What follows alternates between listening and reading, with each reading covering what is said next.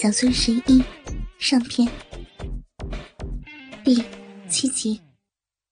张寡妇比杜明还要小三岁，丈夫出去挣钱当建筑工人，在工地出了事故，被从天而降的架子砸死了。那时，张寡妇才嫁进门两年，人们说她是克夫命。更要命的是，她不能生育，这也是丈夫出去的原因。在农村，不能传宗接代，可是一件了不得的大事儿。不孝有三，无后为大。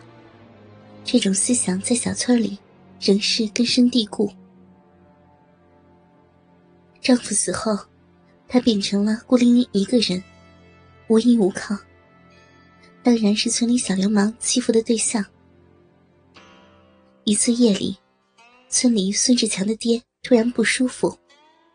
杜明去给看看，从孙志强家出来往回家的路上赶，路经张寡妇家，竟然看到村里两个出名的小流氓孙庆与李天明正在砸他的家门。杜明对这种欺凌弱小的行为深恶痛绝，上去不由分说，毫不客气，一顿痛揍，将两人打得哭爹叫娘，发誓再也不敢了。才放过了他们。其实张寡妇正用背抵着门，吓得直哆嗦。听到动静，开了门。她站在门口，颤抖着哭泣的娇弱模样，深深的抓住了杜明的心。那一刻，他感觉，这样的女人是要用来怜惜的。第二天，他就放下火来，谁要是敢欺负张寡妇。他就翻脸不认人。一来他很能打，五六个小伙子抵不过他一个拳头；二者他是医生，得罪了他准没有好果子吃。这个道理谁都明白，所以人们对他的话不敢轻视。其实这也是他胆大包天的理由。结果没人再敢欺负张寡妇。他自然对杜明感激不尽。杜明也不是什么圣人君子，刚开始帮助张寡妇，是全凭一股热血、一腔正义。再说，那也是他举手之劳。到了后来，他的居心就不那么正了，他看上人家了。往后的一切就水到渠成。杜明除了矮点没什么缺陷，壮壮的。还很有男人气，再加上一身本事，是十里八村最著名的钻石王老五。况且还是个神医，人人都要敬他三分。他三天两头往张寡妇家跑。那阵子，人们看病往往先去张寡妇家，一般他就在那里。张寡妇虽然矜持，仍抵挡不住他的纠缠。最终从了他。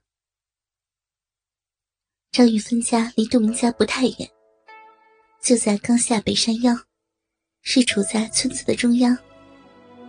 他健步如飞，厚厚的雪已经被扫到路两边。村子里有朴素的分工，每家都把自己那段路清扫干净，并不感觉如何费力。整个村子的路自然被清扫干净。即使再懒的人，也不得不干。否则，别人家门口干干净净，就自己家门口仍是堆着雪，对比太强烈，会被人笑话。路上也没遇上人，眨眼的功夫，他就到了张寡妇家。张玉芬家的狗叫小白，跟杜明家的大黑是一窝，很有灵气，能认得人的脚步声。听到杜明的脚步，并不汪汪的叫唤，只是呢呢的撒娇，摇头摆尾的迎上来。因为想让他护主人，所以没有用铁链拴着。院子里扫得极干净，根本看不到一点血。张玉芬本身就是一个极爱干净的人，容不得一点脏乱。杜明进了正屋。经过客厅，到了东面睡觉的屋子。张玉芬穿着小绣花棉袄，发髻高挽，像一个刚结婚的小媳妇儿，正坐在炕上捡花生。这间用来睡觉的屋子不大，炕对面朝南放着一张月白书桌，炕东头一个炕头柜，上面堆着一摞厚厚的书。屋中间生着炉子。除此之外，没有别的家具。书桌和书都是给杜明用的。炕靠着窗户，窗户朝南，阳光直射进来，屋子里亮堂堂的。张玉芬平常都是织一些花边挣钱，但有杜明的捣乱，也织不了多少，只是打发时间，挣点钱，聊胜于无罢了。大多数时间。都是伺候杜明这个冤家了。张玉芬很温柔体贴，极会伺候自己的男人。如果杜明晚上在这里睡觉，他会将炉子弄得旺旺的，让屋里暖烘烘的。在睡觉前要帮他洗脚，再帮他按摩几下，伺候的他舒舒服服的。她已经不是一个小姑娘。已经懂得爱惜自己的男人，在他这里，杜明简直像一个皇帝一样，享受他全心全意的伺候。平常时候，张玉芬坐在炕上织花边，杜明躺着，头贴着他的大腿，闻着他身体悠悠的香气，悠闲的看书。屋子里安静的很，时不时的。两人说几句话。这个时候，杜明的心里总是变得温暖而宁静。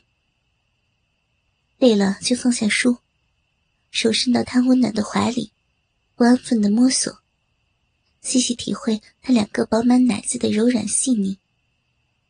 他也任由他使坏，不时的扭动两下，咯咯的笑两声。那是他摸到了他的痒处。有时兴起，杜明就会将他扑倒，扒了衣服操进去，狠狠的折腾操弄一番，不弄得他软语求饶，不会罢休。由于被操弄的厉害，他往往都会沉沉睡上半天，什么事也做不了。这种关系，两人已经维持了两年，日子过得越发甜蜜。完全是两口子了。看到杜明进来，他忙下了炕，拿起扫炕的扫帚，扫他鞋上沾的血，一边让他使劲跺跺脚，一边扫，嘴里笑道：“ 今儿你怎么有空过来了？”杜明听出他口里微微的埋怨，已经两天没有过来，他定是想自己了。杜明膝下温暖，一把把他抱到怀中，去亲他淡红的小嘴。玉芬两天没见到他的人影，就像两年没见到似的，心里一直想着他，干什么也不得劲儿。这会儿终于见到了，心底的热情一股脑的喷涌上来，反应极为激烈。娇小腹满的身子，用力的往他身上揉，恨不能把自己揉进他的身体里，再也不分开。